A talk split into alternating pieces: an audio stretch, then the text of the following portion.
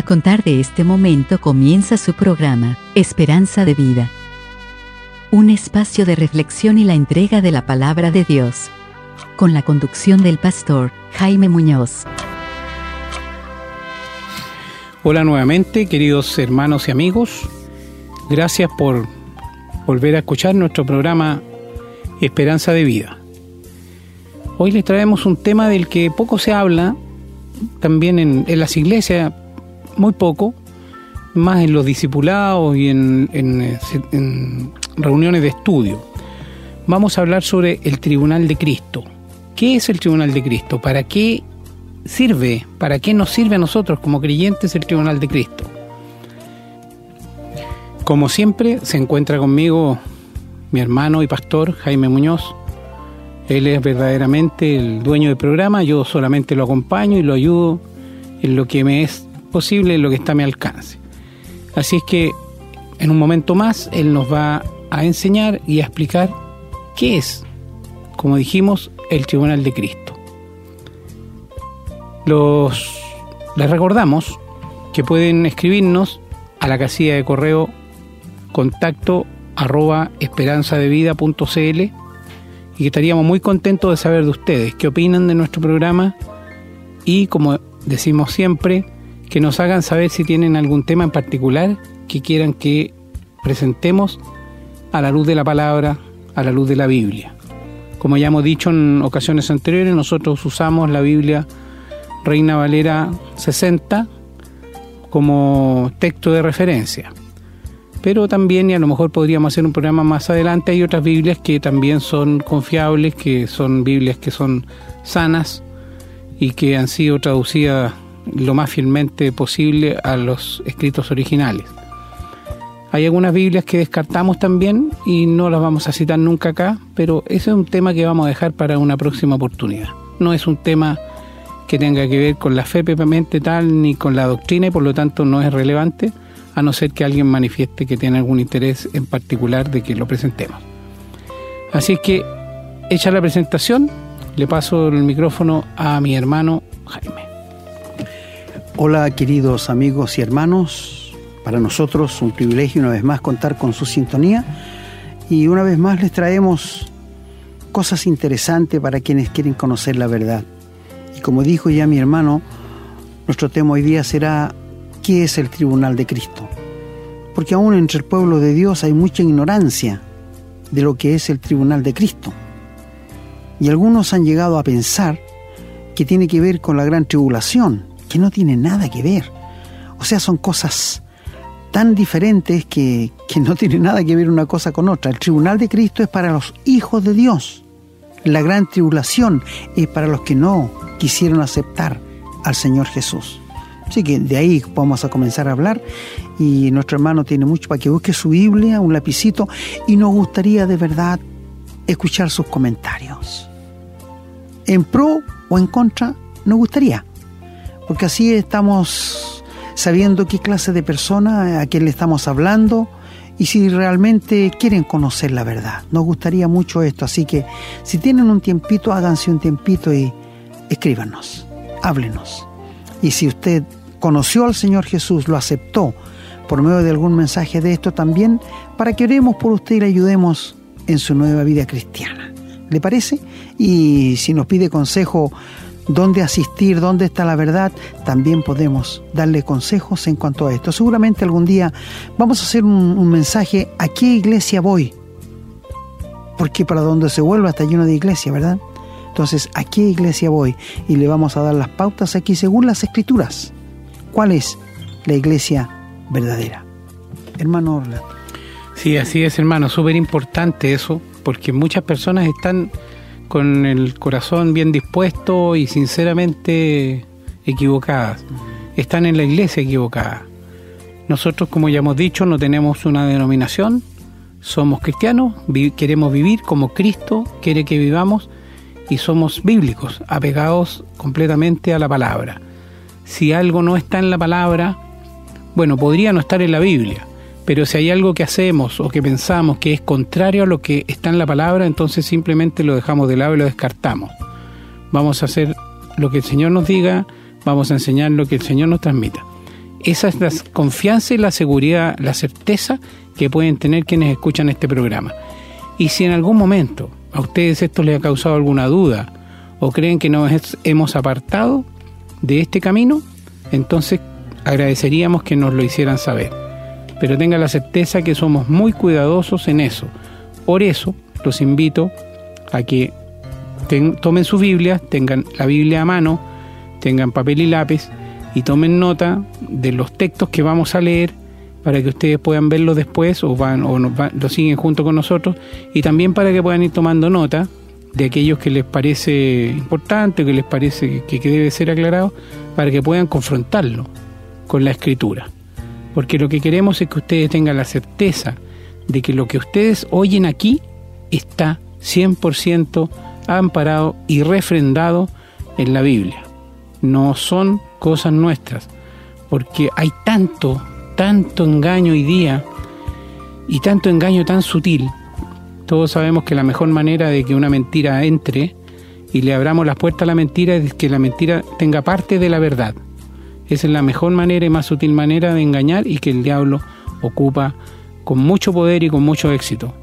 Así es que siendo extremadamente cuidadosos en eso, y perdónenme que sea reiterativo, pero es que es importante para nosotros que así sea, los volvemos a invitar a estar con la Biblia en la mano y que puedan ir confrontando lo que aquí se dice. Dicho esto, y esperando que este programa les sea de mucho aporte, vamos entonces a escuchar un tema y a la vuelta vamos a la lectura bíblica.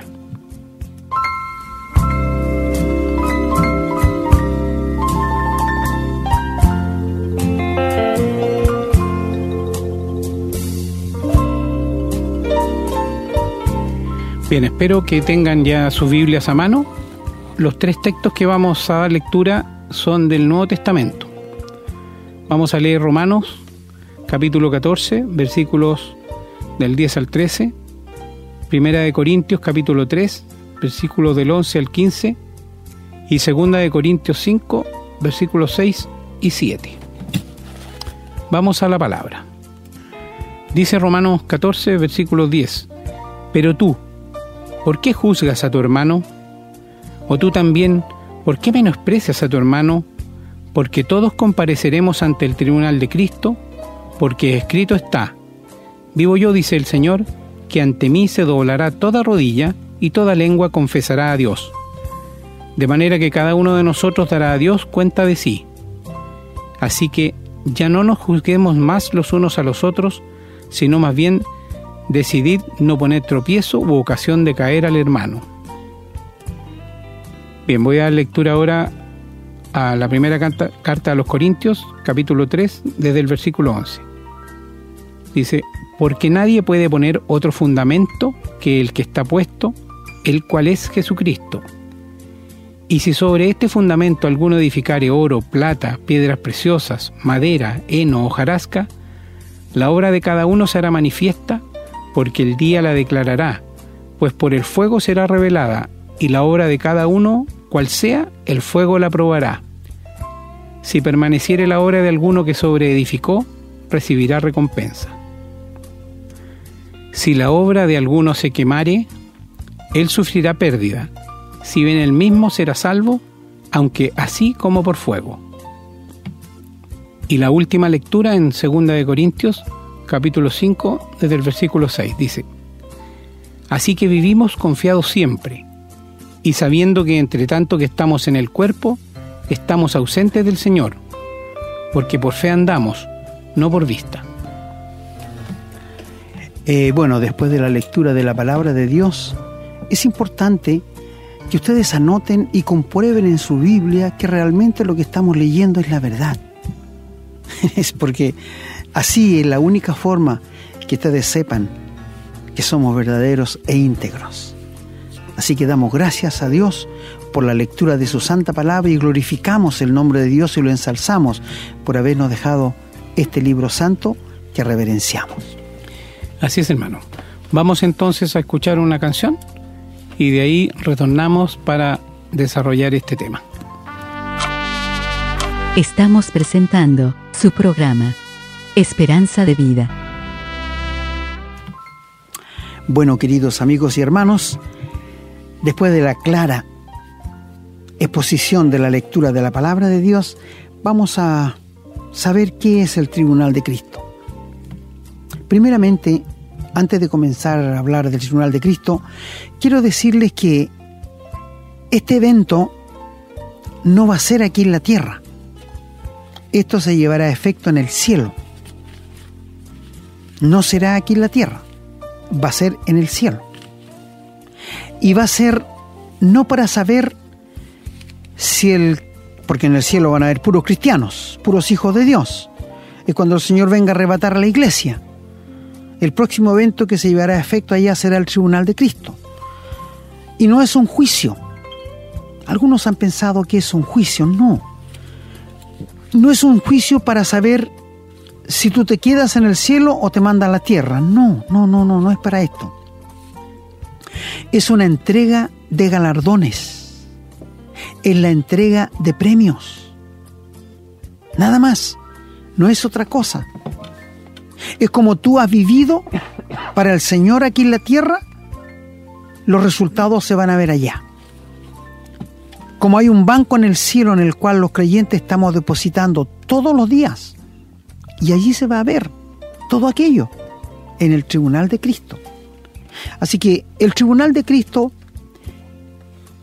es para que Dios nos tome cuenta de que nos convertimos, no antes. Porque antes de convertirnos, nuestra vida está borrada para Dios. Nuestra vida no existe para Dios. Desde que nos convertimos en adelante, Dios comienza a tomar cuenta de nuestra vida como cristianos, como hijos de Dios. Y el resultado final se verá en el tribunal de Cristo. Porque te digo, cuando Cristo venga a arrebatar su iglesia y la lleve al cielo, comenzará aquí en la tierra, como lo hemos dicho otras veces, la gran tribulación, que será cuando el diablo, la bestia y el falso profeta se apoderen de la tierra porque siempre ha sido el deseo del diablo este. Y el falso profeta llega hasta Jerusalén y engaña a los judíos haciéndose pasar por el Cristo, por el Mesías, a lo que los judíos lo van a aceptar. Mientras esto pase aquí en la tierra, en el cielo se va a llevar a efecto el tribunal de Cristo, de lo que vamos a hablar hoy día. Y después del tribunal de Cristo vienen las bodas del Cordero. Y esto también será en el cielo no va a ser aquí en la tierra, como algunos creen. Todos estos eventos van a suceder en el cielo durante los siete años de gran tribulación aquí en la tierra. Pero vamos a hablar del tribunal de Cristo.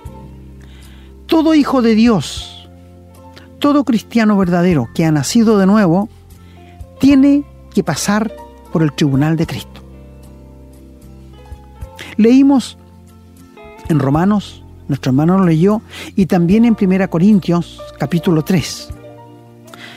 Y cuando dice allí que nadie puede poner otro fundamento que el que está puesto, el cual es Jesucristo. Este es el fundamento en la vida de todo hijo de Dios. Es el fundamento de mi vida, es el fundamento de mi vida Renato y es el fundamento de tú que profesas ser un hijo de Dios. Y sobre este fundamento, todos los días tú y yo y todo hijo de Dios estamos edificando o sobre edificando sobre este fundamento.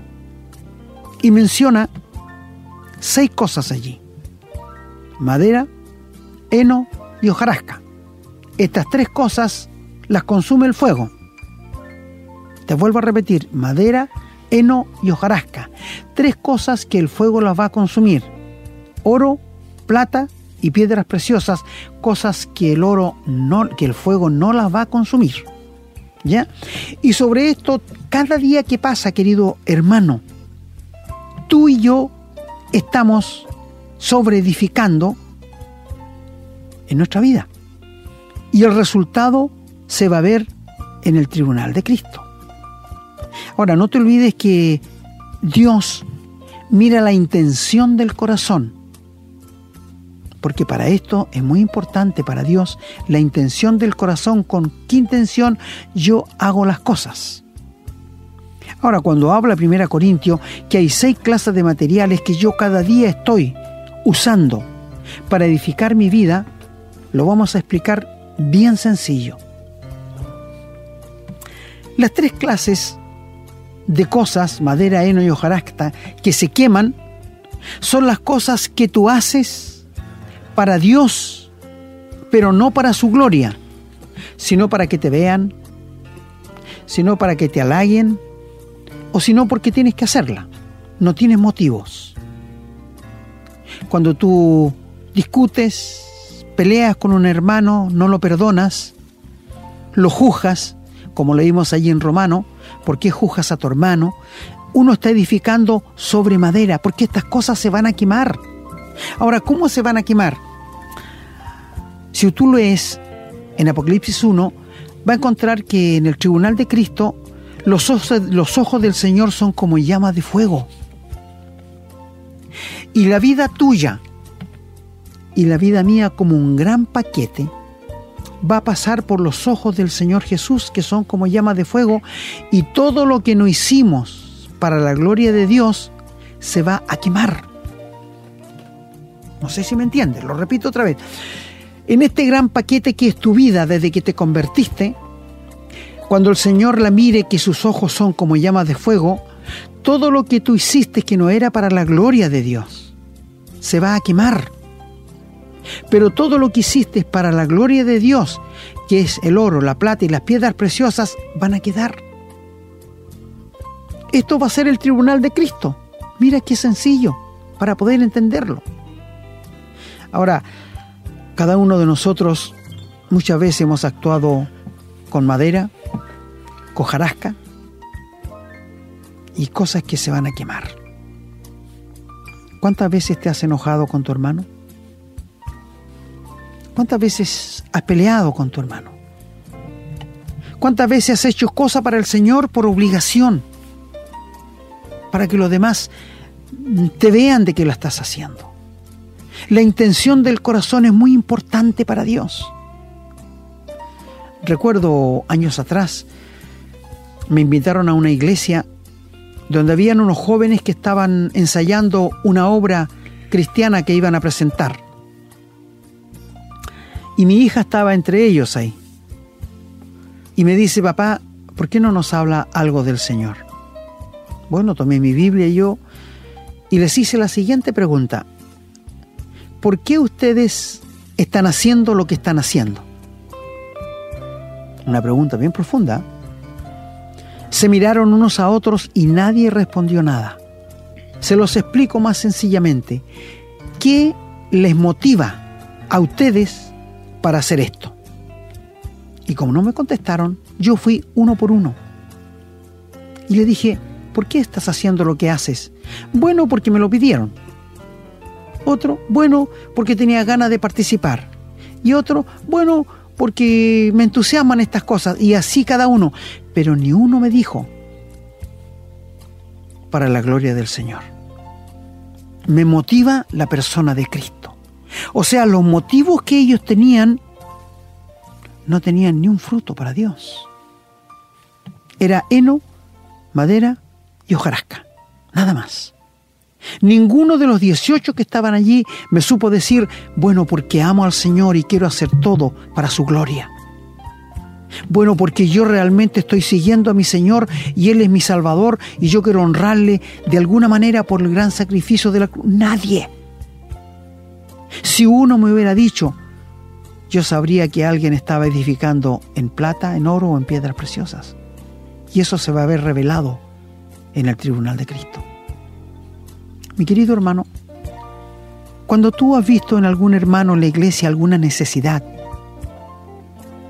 y Dios la ha traído a tu atención y tú tienes como suplirla, tú tienes como, como dejar feliz a ese hermano, y no lo has hecho, te has perdido de una gran bendición.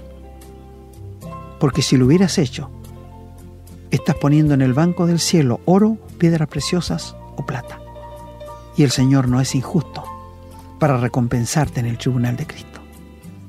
No dejes pasar las oportunidades que Dios te da, que llegan a tu alcance.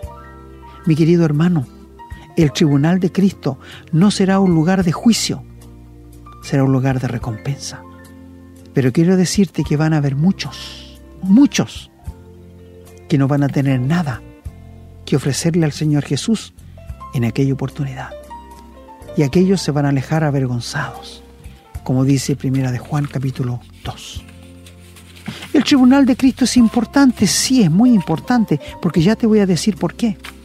Ahora, cada cosa que nosotros hacemos cuando toca ofrendar, dar dinero al Señor, ojalá que no lo des por obligación o con enojo o por necesidad pensando que Dios te la va a multiplicar. No, esto nunca va a pasar. Que siempre sea con mucha alegría. Qué tremendo privilegio de que le podamos dar a Dios lo que Él nos da. ¿Cómo? ¿Cómo puede ser? Darle a Dios lo que Él nos ha bendecido. Por eso la Biblia dice que cada uno dé como haya prosperado, no por necesidad. Mi amigo, yo sé que hay un evangelio de prosperidad que dice que si tú le das para la iglesia 100 mil pesos, Dios te lo va a multiplicar en 200. Mentira satánica. Esto no dice Dios. Es un privilegio grande de poder darle a Dios de lo que Él nos da. Y esto se llama adoración. Dar a Dios es adorar. Así que en el tribunal de Cristo se va a ver todo esto. Por esto el Señor dijo que pusiéramos en el banco del cielo, donde ladrones no minan ni hurtan, ni se corrompen. Dejar plata en los bancos hoy día corre un riesgo porque pueden hacer explotar el banco, entrar a robarlo. No está seguro, pero en el cielo sí. Nadie va a robar tu bendición, querido hermano, que estás viviendo para Dios. Nadie. Por esto te decimos, deposita en el banco del cielo y después verás los resultados.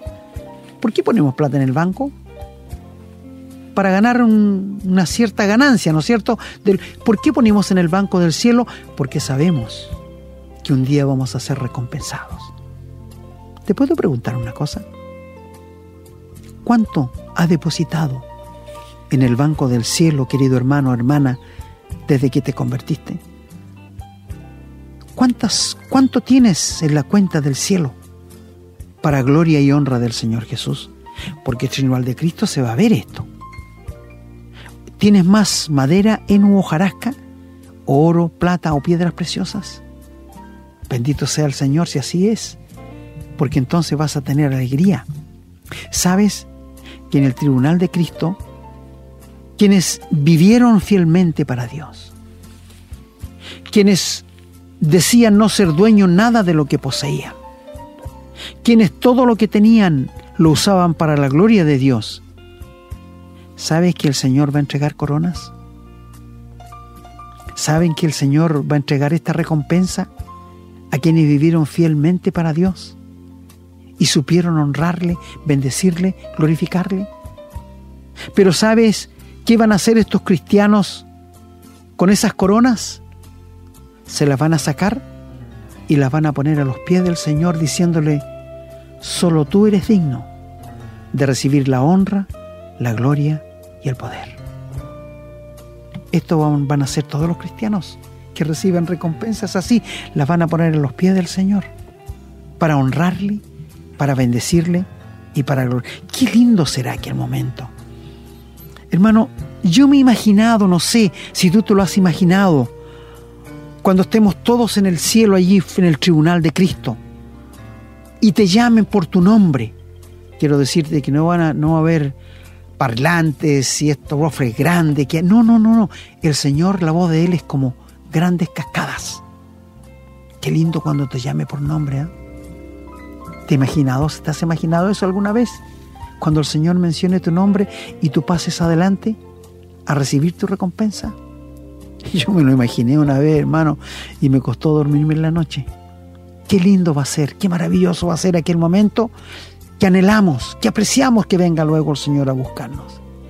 Pero sabe, mi querido hermano, ¿sabe lo que vas a recibir en el tribunal de Cristo? Nos da que pensar, ¿no es cierto? ¿Cuánto has vivido para Dios? El viejo hombre nos estorba. El mundo nos, nos aprieta. Los familiares nos estorban. El diablo nos pone obstáculos. Pero sobre todo esto tenemos el Espíritu Santo, que no lo tuvieron los antiguos testamentos, pero gracias a Dios que nosotros lo tenemos. Y es una fuerza, es un poder que nos da para vivir triunfantes sobre el pecado, sobre la carne, sobre el diablo y sobre el mundo. No tenemos excusa. Sabes, hay una gran diferencia entre el tribunal de Cristo y el gran trono blanco. No hay que confundirlos. El tribunal de Cristo habrán puros cristianos y se va a realizar en el cielo. El gran trono blanco se va a realizar aquí en la tierra y habrán puros inconversos, puros no creyentes. En el cielo va a haber alegría, va a haber gozo para recibir los galardones que el Señor nos va a otorgar. Y después de mil años, porque nosotros vendremos con el Señor al final de la gran tribulación, a reinar con Él mil años aquí en la tierra, y después de los mil años, la muerte, el Hades y el infierno entregarán sus muertos, y estos van a estar de pie ante el Señor en el gran trono blanco. Y allí viene, y el que no está inscrito en el libro de la vida, será lanzado al lago de fuego. Pero también allí en 1 Corintios, donde leyó nuestro hermano, encontramos que dice que hay algunos que van a ser salvos así como por fuego. ¿Quiénes son estos? Bueno, estos son los cristianos, por ejemplo. ¿Te acuerdas el ladrón? La gente lo llama el ladrón bueno. ¿Conoce algún ladrón bueno tú? Yo no conozco ninguno. El ladrón que estaba al lado del Señor Jesús crucificado. Que le dijo, acuérdate de mí cuando vengas en tu reino. Este hermano no fue bautizado y no hizo nada por el Señor. Él es salvo así como por fuego. Hay personas que en el lecho de la muerte han conocido al Señor Jesús y han ido al cielo, porque aceptaron al Señor Jesús. Ellos van a ser salvos así como por fuego, es decir, no van a tener nada en el banco del cielo. No van a poder recibir ni una recompensa. Van a ser salvos, aunque así como por fuego. Y hay cristianos, escúchame bien, que han sido salvos, que han sido perdonados, pero que no se han preocupado de vivir para el Señor. Ellos también van a ser salvos, así como por fuego. Qué triste condición. Bueno, van a estar en el cielo, por cierto. Mira, eh, tú sabes que cuando se arma una media agua, primero se hacen los heridos, la parte de cemento con los fierros que quedan parados hacia arriba y después se van montando los paneles y se doblan los fierros y se clavan y se arma la mediagua muy rápido. Se le pone techo y las divisiones y todo. Si viniera un incendio, va a consumir toda la mediagua porque es de madera. Pero ¿qué va a quedar? El fundamento. Y eso no lo puede quemar el fuego, ¿no es cierto? Porque es sólido. Esto va a pasar con los cristianos como el ladrón de la cruz todo va a ser quemado. Solamente va a tener la salvación que por gracia Dios le ha dado. Y quiero decirte, hermano, que habrá muchos cristianos así, en esta condición en el cielo. Despertamos el interés de ustedes para acercarse más a Dios, para vivir más para Dios. Mira, mi amigo, ¿sabes que en el tribunal de Cristo nada, nada, nada te va a llamar la atención de lo que hiciste aquí en la tierra. Porque ya todo está hecho. No puedes remediar nada. ¿Qué si el Señor te dijera, esta es la última semana de tu vida? Porque el domingo te voy a venir a buscar y vas a morir. ¿Qué cosas no harías tú para agradar a Dios? ¿Cómo vivirías? ¿No es cierto? ¿De qué cosas no te deshacerías?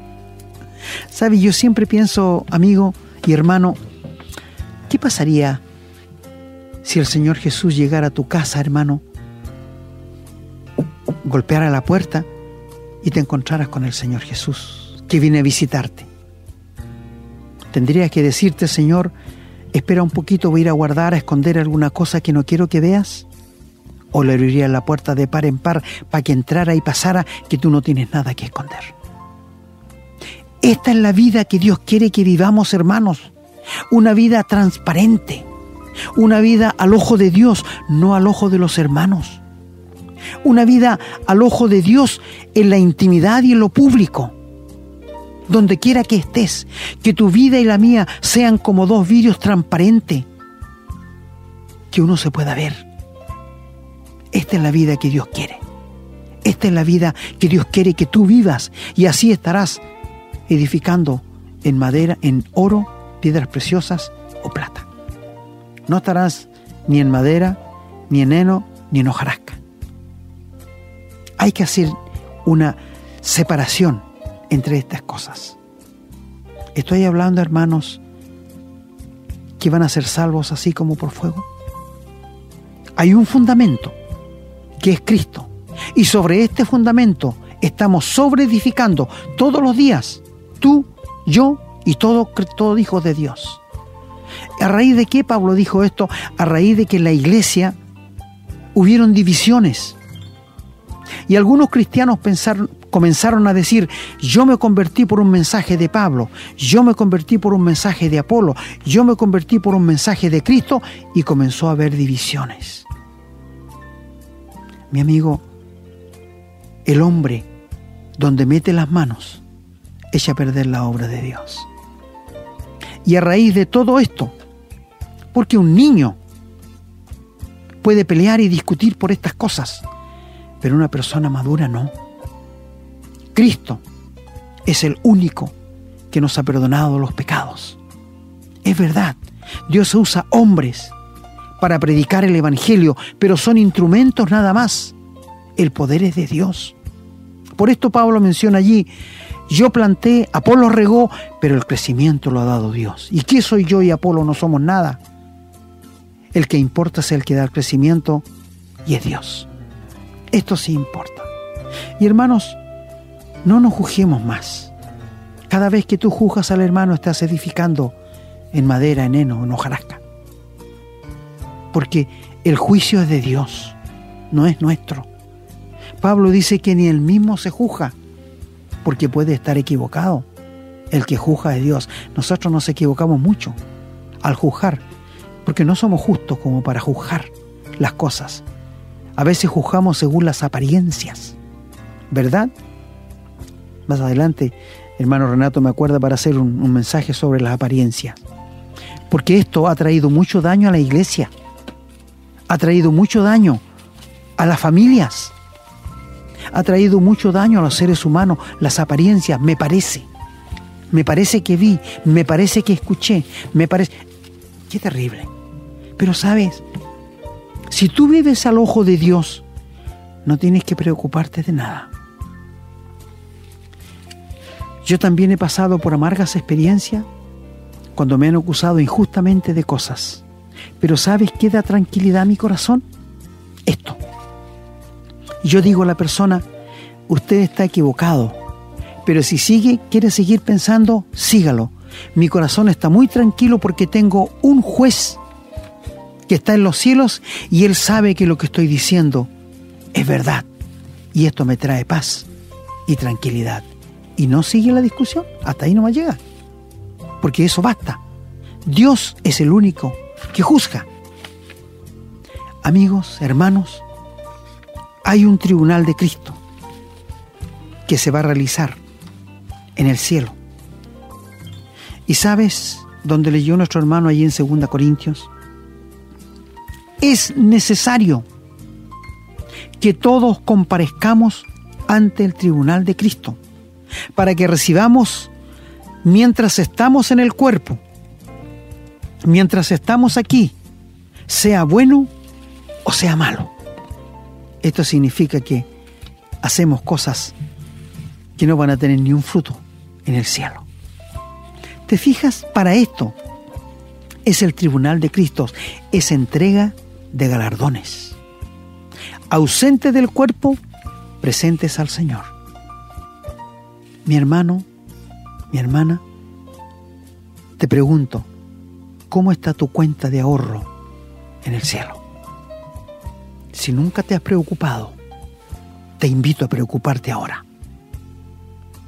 Puede que seas un cristiano verdadero, que estés en una iglesia, pero ¿cuánto estás haciendo para el Señor? ¿Cuánto estás viviendo para el Señor?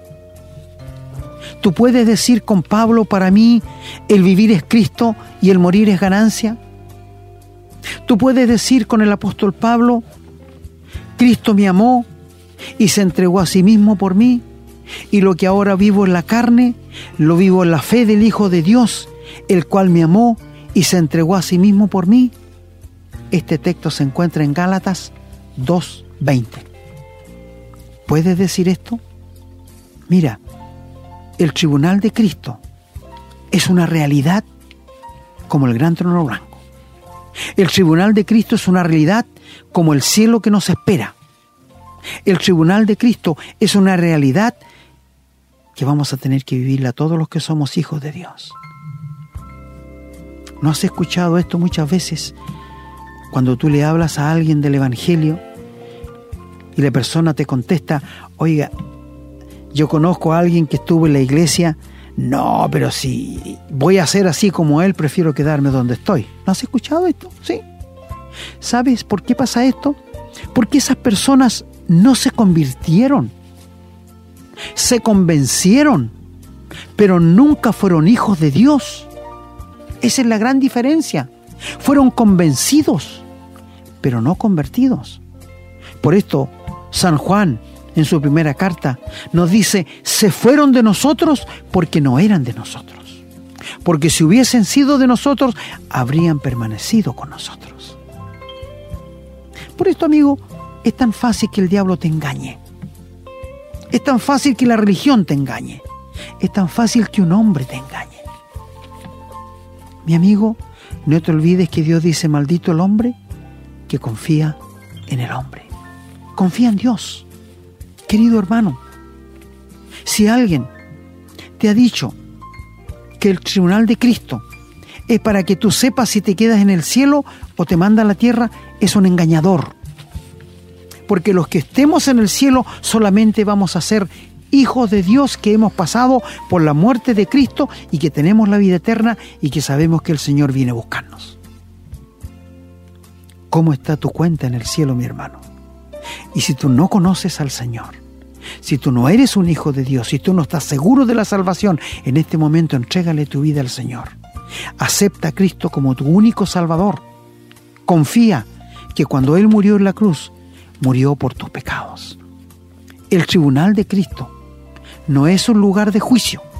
Sácate eso de la mente, por favor.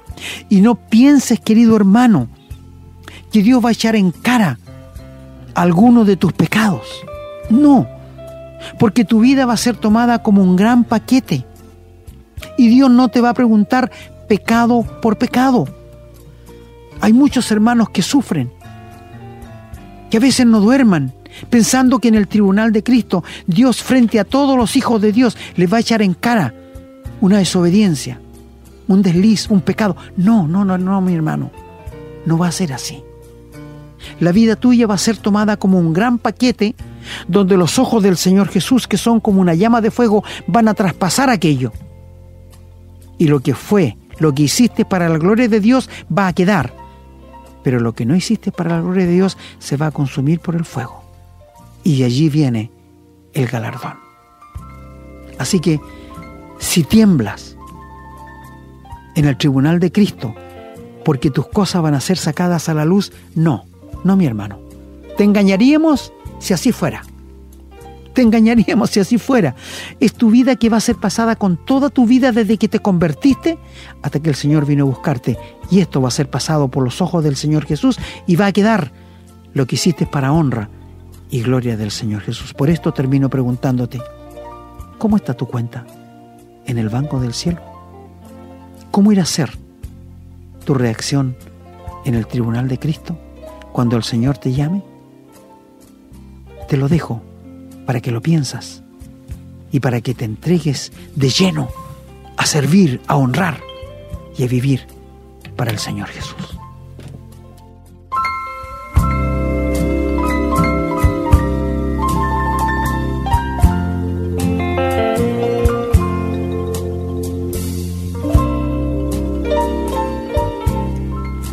Bueno, pastor, la verdad es que esta, esta enseñanza del día de hoy a mí me ha servido mucho también. Me aclaró hartas cosas. Y por sobre todo, eh, la tranquilidad que, como dice la palabra del Señor, de que el Señor toma en cuenta, una vez que nos convertimos, toma en cuenta nuestra vida solamente a partir de la conversión. Porque hay que entender que los pecados anteriores ya fueron borrados, fueron borrados completamente por el sacrificio expiatorio de Cristo y por el derramamiento de su sangre. Por eso que es importante, o sea, no es, no es, más que importante, es esencial aceptar el Evangelio, si no uno puede conocerse la Biblia al revés, al derecho, puede tener el concepto, entender, creer que entender lo que es Dios, Cristo, pero si no acepta eso, sus pecados siguen estando ahí y no va a ir a ningún tribunal de Cristo, va a ir directamente al infierno cuando se muera. Pero qué tranquilidad da, hermano, pensar porque, a ver, como hay un dicho que dice, no nos veamos la suerte entre gitanos. No hay ninguno que pueda decir que ha sido bueno, siempre. Yo era harto malo también, hermano, como lo hemos sido todos, la mayoría de los seres humanos. Hasta que conocí al Señor y a mí Él me cambió. Tuve un nuevo nacimiento y nací fui otra persona. Y qué alivio saber que el Señor me perdonó y borró eso. Cuando me presenta ante Él, como usted bien lo ha explicado, me voy a presentar y el Señor va a ver qué es lo que he hecho por su obra, qué es lo que he hecho por Jesucristo, qué es lo que he hecho por el servir al Señor. Y eso es muy distinto de estar, como usted decía, pasando vergüenza con la cabeza gacha, donde me van a representar cada uno de los pecados que he cometido en mi vida. Qué alivio, qué diferencia. Ojalá nuestros hermanos y amigos que nos escuchan lo puedan entender, puedan entender la diferencia, lo que eso significa. Así que sabemos entonces que nuestra vida para el Señor comienza cuando nos convertimos. Y usted también habló de, de que estamos edificando, como dijo, permanentemente. Y eso, de alguna manera, yo mientras usted hablaba, me imaginaba, estamos construyendo una casa, estamos edificando sobre cimiento. El cimiento es Cristo y lo tenemos claro. Entonces, eh, en la medida que construimos, como usted decía, vamos parando la casa y la vamos construyendo con heno, hojarasca, con madera o con piedras preciosas, oro o plata. Entonces es como que de repente hacemos las cosas para el Señor y construimos un muro de, plata. Después hacemos otra cosa porque tuvimos que hacerla y ese muro lo construimos con madera. Después hicimos otra cosa para el Señor porque realmente nos nació el corazón y construimos otro muro de piedras preciosas, etcétera. Y así la casa la tenemos entre que, entre que muros sólidos y muros de madera y hojarasca. Cuando el Señor ponga esto a fuego, ¿qué va a quedar en pie? Lo sólido. Ahí va a quedar lo sólido, ¿no? Y eso es lo que yo me imaginaba mientras lo escuchaba, como usted lo explicó, porque lo había leído muchas veces en la escritura, pero eh, en este minuto me, me vino esa figura. Y en realidad es lo que dice la mm. palabra, que vayamos construyendo nuestra vida, obviamente no una casa, eh, de esa manera. Y por lo tanto vamos a tener, sí, muchas cosas que, que hace uno que de repente las hace porque, porque tiene que hacerlas nomás, no las está haciendo de corazón para el Señor. Y eso se va a quemar indudable que se va a quemar. Por lo tanto, conociendo lo que es el Tribunal de Cristo, deberíamos preocuparnos con seriedad sobre lo que hacemos en cada momento para la gloria del Señor, no tomarlo a la ligera. Y que nuestros motivos tienen que estar basados en resaltar su gloria, en, amar a Jesús.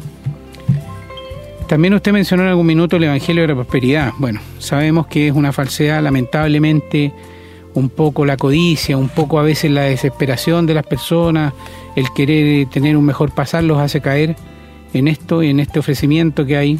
Y hay muchos pastores y lamentablemente cada día parece que hubieran más que están incluso en los canales de televisión por lo mismo como manejan el dinero de la gente incauta, tienen muchos recursos hermanos, eh, es más fácil que vayan cayendo personas.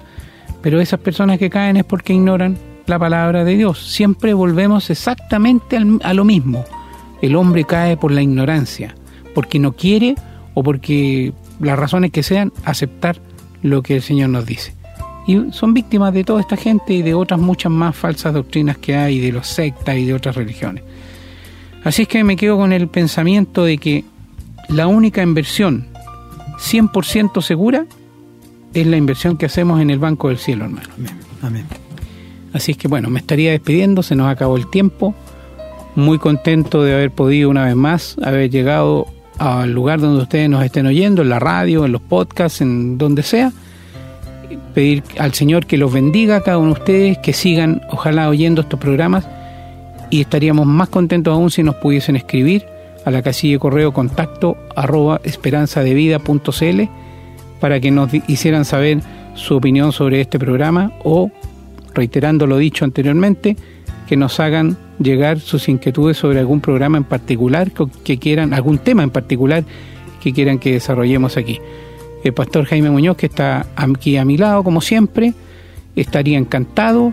Él es un hombre, como ya lo hemos dicho, con mucha experiencia, con muchos años de vida en el Señor, con muchos eh, años de estudios y está capacitado para hablar prácticamente de cualquier tema. Y si no lo estuviera, no tenga ninguna duda de que en su momento lo va a estar. Así que pregunten lo que quieran preguntar. No se priven, no se queden con la duda, porque los cristianos tenemos la obligación de tener respuestas a cada una de nuestras inquietudes y no tragarnos como se traga un dulce cualquier cosa.